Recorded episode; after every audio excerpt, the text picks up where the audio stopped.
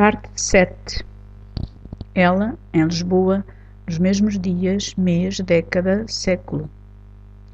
Enquanto acontecia o que em Estrasburgo aconteceu, ela, em Lisboa, congeminava. No intervalo de duas reuniões e de três telefonemas multilingues, começara a tricotar um plano secreto que melhor lhe chamaria contraplano, se adivinhasse o que em Estrasburgo originara aquele eureka. Sorriu-se quando lhe veio a ideia. Ele ia ver, oh se ia.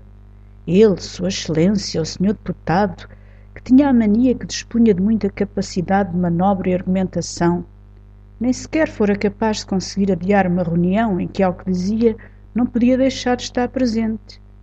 Ele ia ver, aí ia, ia. Ele, ainda em Estrasburgo.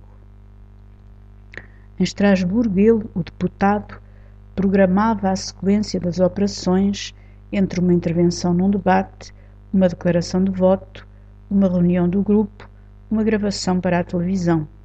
Ação prévia. Organizar os seus passos em articulação com uma informação e uma publicidade só dirigidas a ela sobre uma sucessão de acontecimentos fictícios e credíveis. Cautelas a tomar sobretudo, aguentar os próximos 15 dias sem fugas de informação, sem escorregadelas.